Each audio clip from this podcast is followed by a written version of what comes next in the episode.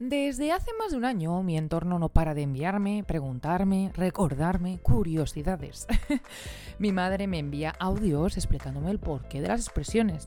Mi padre no para de hablarme de bicicletas. Ah, no, no, esto no ha cambiado. Mis amigos me envían vídeos de TikTok, de Instagram, bueno, de todo, sobre historia. Y hasta hay gente que me pasa captura de sus apuntes si en ellos aparece algo curioso. Y es aquí cuando pienso, oye, algo estaré haciendo bien. Sé, soy consciente que mi podcast no llega a todo el mundo, pero llega a quien tiene que llegar y con eso soy feliz. Por eso, hoy te invito al baúl de la curiosidad de Irene Pérez. Estate atento o atenta, porque en él te saco mil curiosidades que me han conectado con alguno de vosotros.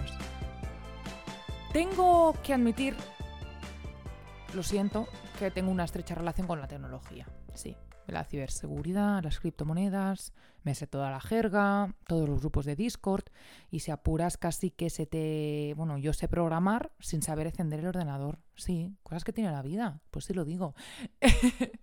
Alguien de ese mundillo muy cercano, mientras estábamos mirando Big Bang Theory, eh, me explicó una curiosidad. Sí, todo suena muy friki. Bienvenidos a mi mundo. Me explicó el significado de lo que era un bug. Cuando dicen, hemos encontrado un bug en el sistema, este videojuego tiene un bug. Pues me contó esa persona el por qué. Y mientras me lo estaba contando me decía, Irene, esto puede ir para el baúl, ¿no? Y yo, bueno, sí. A ver, bug es un término eh, que en inglés se traduce literalmente como insecto. Y es que en el argot de la informática tiene otro significado.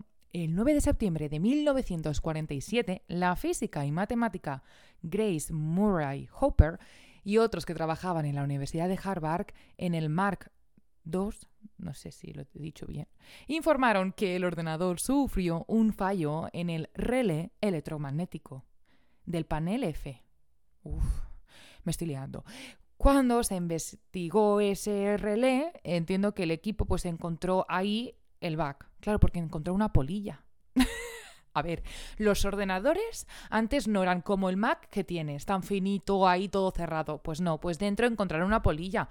Y de ahí, pues que se produjese ese, error. ¿Qué te parece? Es que todo tiene lógica en la tecnología, madre mía.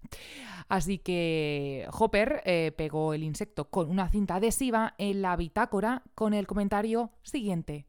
First actual case of a bug been found. Pues así ya saben ellos cuando hay un error informático. Lo que pasa que en vez de utilizar error lo llaman bicho. vale, entiendo que el argot, la etimología del mundo de la tecnología no sea muy importante, lo entiendo.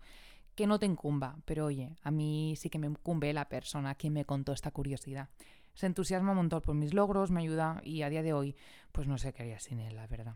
Así que aquí tienes tu curiosidad, que sé que te hará muchísima ilusión. Pero bueno, saliendo del lado del software, eh, me meto eh, de lleno en el de la enfermería también, mira, un salto que he dado. El baúl de la curiosidad lo hago yo sola. Pero desde que lo hago, tengo una amiga que me pasa de nombres y de curiosidades y de mil cosas de la enfermería que no te lo puedes ni creer. y me va diciendo, añade esto, y esto, y lo siguiente, y esto. He pensado en cambiar el podcast a enfermera curiosa. Pero claro, yo me coloco siempre las tritas mal, pues imagínate hablar de enfermería, la liaría. Esta persona en cuestión me habló de una mujer, me habló de Cicely Murray Strode Saunders. Y aunque nadie la conozca, tiene una historia digna de escucharla, así que allá vamos. Sabemos que la medicina pues es muy amplia y que hay mil especialidades, pero el ser humano esquiva e intenta evitar una muy concreta, los cuidados paliativos. Saunders es la precursora de los cuidados paliativos con la creación del movimiento hospice en el año 1959 aquí, en mi casa, en el Reino Unido. Saunders empezó estudiando en el 32 y empezó con políticas, filosofía y económicas. Y me dirás, pero si empezó con estas disciplinas, ¿cómo cambió la enfermería? Porque algo pasó. Porque te he dicho que empezó en el 1932. ¿Te suena? La Segunda Guerra Mundial. Fue ahí donde se tuvo que alistar para ayudar a las enfermeras de la guerra en el St. Thomas Hospital. Cuando acabó la guerra, siguió con la enfermería, se sacó la carrera y hasta fue aprendiz de doctora. Pero lo más especial de su vida fue el amor, porque sin él no hubiese descubierto su vocación ni tendríamos ahora mismo lo que conocemos como centros de cuidados paliativos. En el 1948, Saunders se enamora. Se enamora de un paciente, Ela Mager, un refugiado judío polaco que tras escapar del gueto de Varsovia trabajó como camarero. El problema, el problema es que se estaba muriendo de cáncer y él, antes de fallecer, le donó 500 libras, lo que sería equivalente ahora mismo a unos 23.000 euros. ¿Por qué? Porque él quería que siguiese con su idea. ¿Su idea cuál era? Pues sí, su idea era construir el San Christopher Hospice, el primer centro de cuidados paliativos. Ahora mismo, si te pasas por ahí, verás que está conmemorado esta, esta donación con una simple lámina de vidrio en la entrada del hospice. Pero a Saunders le costó muchísimo construir su propio hospicio, y es que tuvo que trabajar en un montón de hospitales. Durante siete años trabajó en el St. Joseph, en el este de Londres, en Hackney. Permaneció más de siete años. ¿Por qué? Porque estuvo investigando el control del dolor. Allí conoció a su segundo amor, también era polaco, Anthony Michnewskis, un paciente del que se enamoró rotundamente. Su muerte en el 1960 coincidió también con la muerte de su padre y con la de otro amigo y la puso en lo que más tarde llamó en un estado de duelo patológico. Pero ella ya había decidido establecer su propio hospicio, sirviendo a pacientes con cáncer, y dijo que la muerte de Anthony le había demostrado que a medida que el cuerpo se debilita, el espíritu se fortalece. Después de unos larguísimos 11 años, al final, Saunders encontró financiamiento logró obtener el apoyo de Albert T. Wiener, la directora médica adjunta del Ministerio de Salud en este momento. Así que sí, por fin, en el 1965, Saunders fue nombrada oficial de la Orden del Imperio Británico. En el 1967 se estableció St. Christopher Hospice, el primer hospicio especialmente diseñado del mundo. El hospicio se fundó sobre los principios de combinar la enseñanza y la investigación clínica el alivio experto del dolor y los síntomas con la atención holística para satisfacer las necesidades físicas, sociales, psicológicas y espíritu espirituales de sus pacientes y además, sobre todo, y muy importante, de los familiares y amigos. San Christopher's Hospice se desarrolló sobre la base de una filosofía de atención de que seguramente sea ahora mismo conocida como el tú a tú, ¿no? Importas hasta el último momento de tu vida. Tiene un enfoque que requiere una especialidad, que es así como ella denominó a los cuidados paliativos, porque la condujo a averiguar que esta especialidad nueva médica necesitaba desempeñarse en las situaciones finales de la vida de una persona. Estas investigaciones muestran que San Christopher era bastante diferente de los hospitales de la, de la década de los 60 porque fue diseñado y administrado como un hogar lejos del hogar, donde el entorno físico pues era muy importante. Era un lugar donde los pacientes podían trabajar en el jardín, escribir, hablar, peinarse, eh, lavar la ropa, da igual, era, era su casa. Y además, Saunders siempre enfatizó muchísimo más por hacer y ella trabajó con este espíritu como su directora médica desde 1967 hasta el 2000, cuando ya se convirtió en la presidenta. Saunders falleció de cáncer en el 2005, a la edad de 87 años, en el Centro de Cuidado Paliativos que ella misma fundó, sí, en el San Christopher. Gracias a ella, hoy sabemos que el dolor, aunque no sea opcional, se puede llevar, se puede aprender y se puede dejarlo ir. Gracias, Sisley. Nos enseñaste a cuidar cuando ya no nos quedan opciones.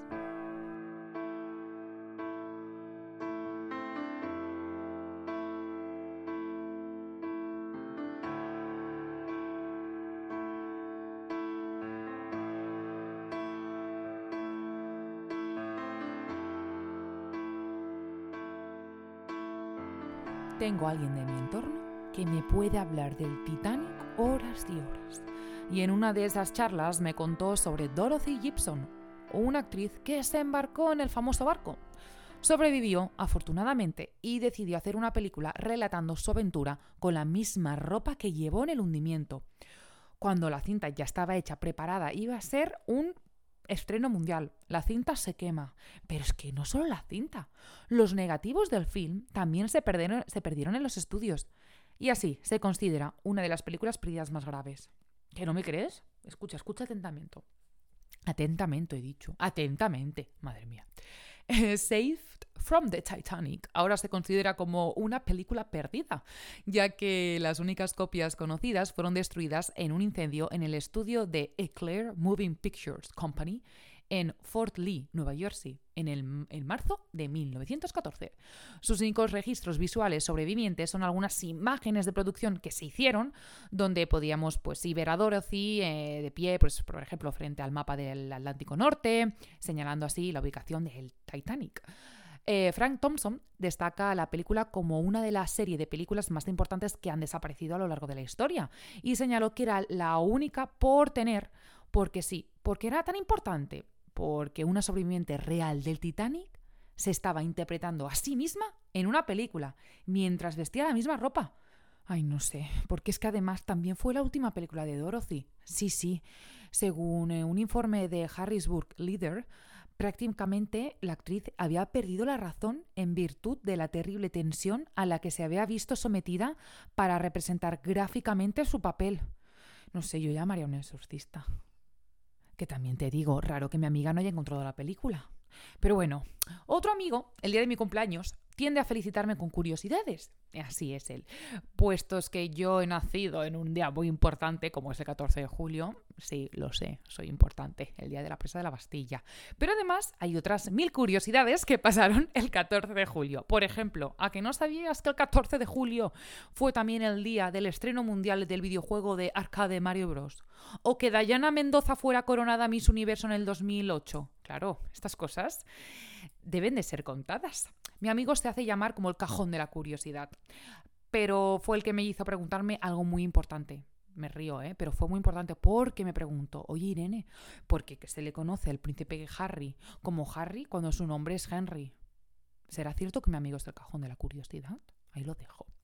Otra de mis amigas le ha dado ahora por seguir a una influencer que explica hitos de la historia, curiosidades de escritoras, de no sé qué, bueno, que me va pasando los enlaces y me dice, mira, me he acordado de ti, este, este te gusta, sé que te gustará. Y pienso, jolín, qué suerte tengo, no de tener a mi amiga, sino de que ya sé dónde robar más temas para mi podcast. es broma.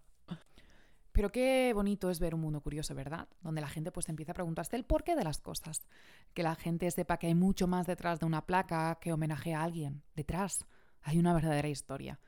¿Que visitas algún lugar que no tiene nada curioso? Pues mira, piensa que por ahí seguramente ha pasado alguien quien admiras. Que si lees un libro, sepas que ese autor o esa autora tuvo también una vida.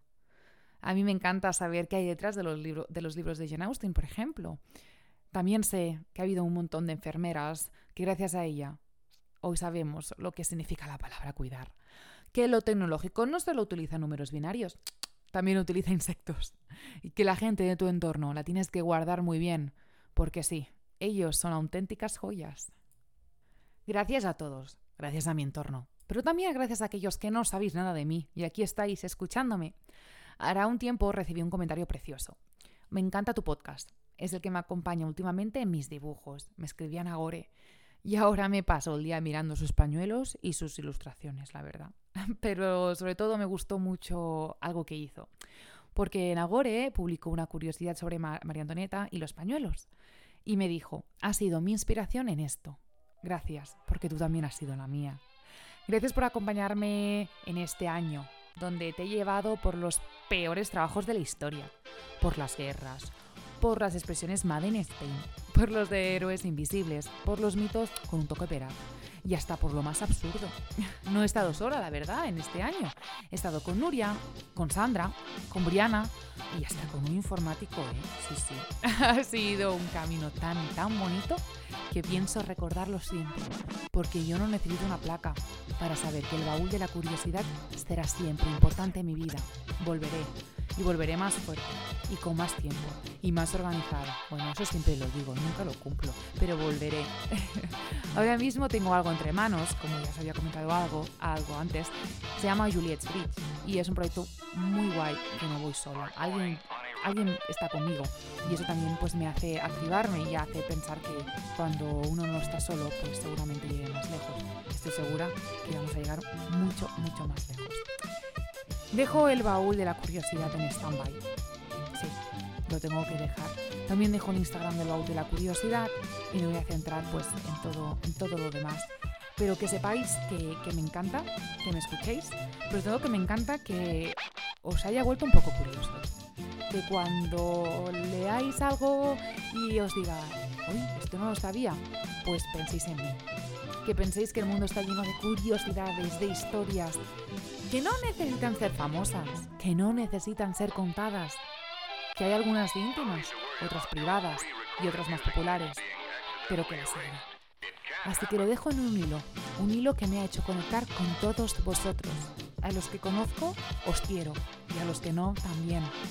Porque sí, aquí acaba la segunda temporada del Baúl de la Curiosidad. Muchísimas gracias, que os vaya muy bien. Feliz 2023, feliz Navidad, feliz año. bueno, que os quiero. Así que ahora sí, ¿no? Adiós.